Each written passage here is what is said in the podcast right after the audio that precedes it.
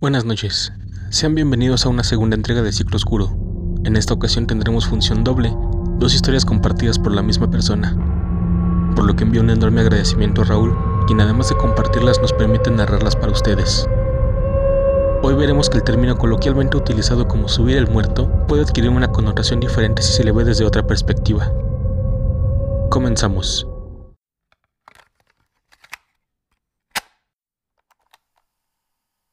Trabajo en el servicio médico forense. Llevo ya muchos años en esto, más de 15, y se podría decir que convivo con la muerte, que la veo seguido, que trabajo con ella. Mientras se lleva las almas, yo me llevo los terrenales despojos de aquellos por los que vino.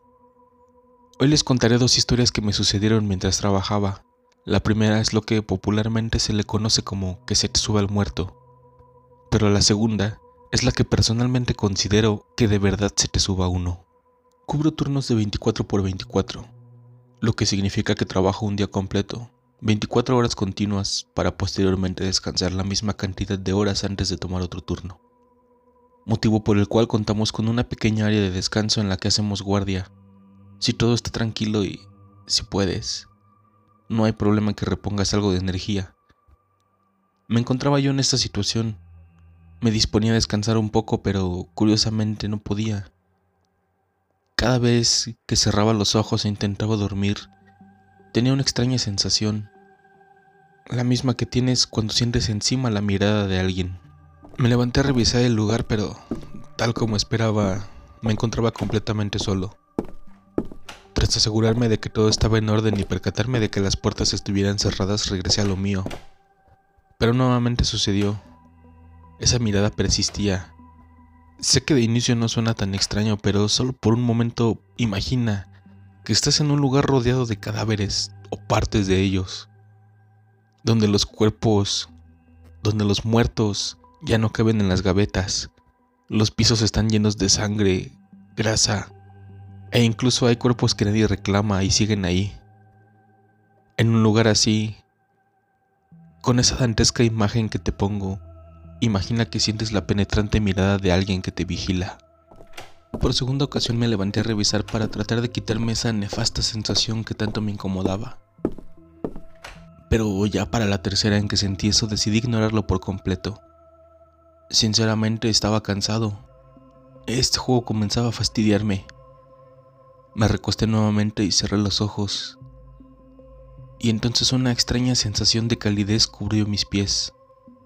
Era un calor agradable que posteriormente comenzó a subir lentamente por mis piernas, abdomen, torso, la clavícula. Como cuando te estás quedando dormido en el sillón y no te percatas del frío, pero alguien te cobija con algo ligero. Me dejé envolver y una sensación de inmensa e indescriptible tranquilidad llegó acompañada de un intenso sueño y esta ligera cobija con que me habían cubierto comenzó a sentirse pesada. Me dificultaba la respiración. No podía moverme, no podía respirar.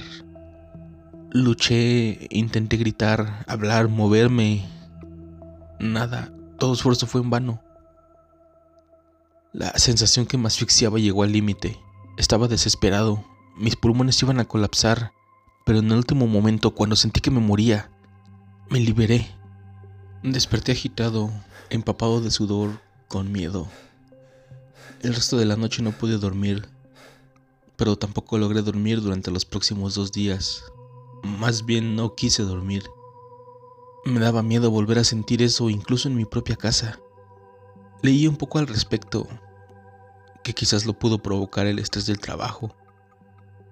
Pero como ya muchos saben, generalmente es a lo que se le conoce como parálisis del sueño.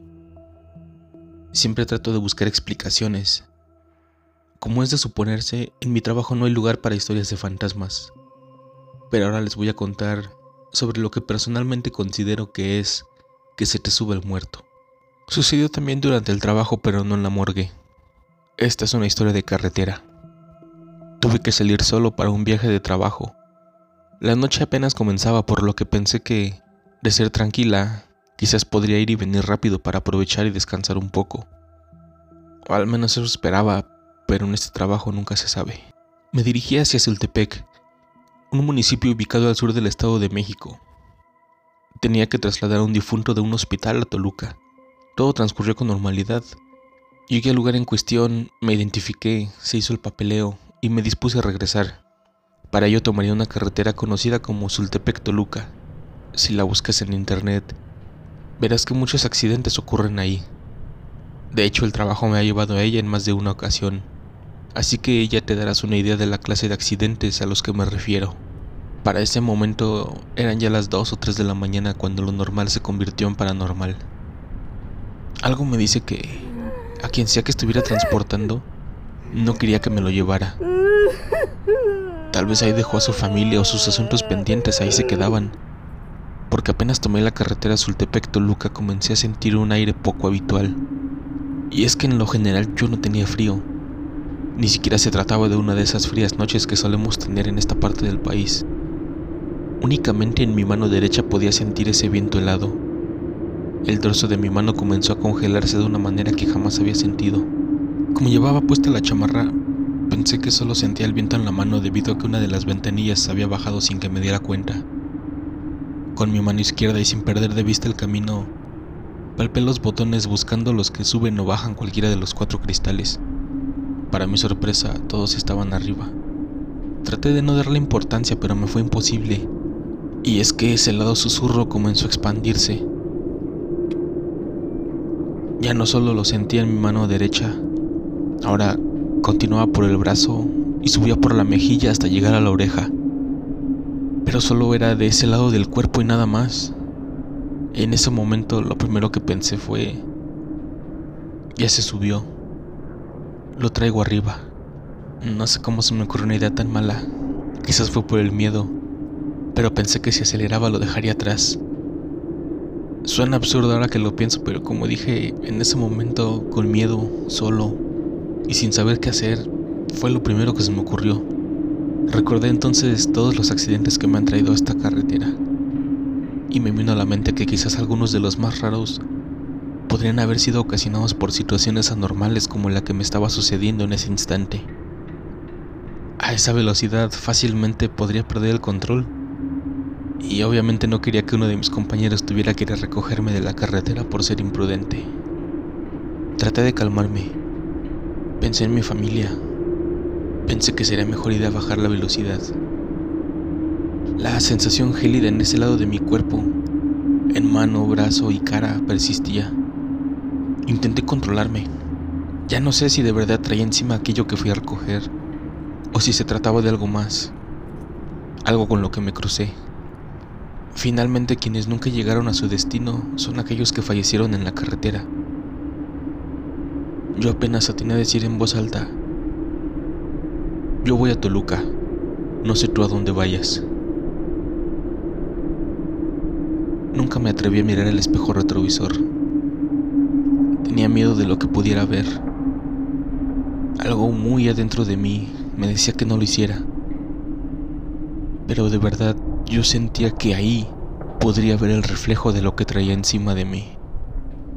O a alguien correspondiéndome la mirada. Con un movimiento lento le subía la música, atento al camino y a lo que sonara, ya fuera canción o locutor. Traté de concentrarme en eso y solo en eso. Esta sensación me acompañó desde Sultepec hasta el llamado de Toluca.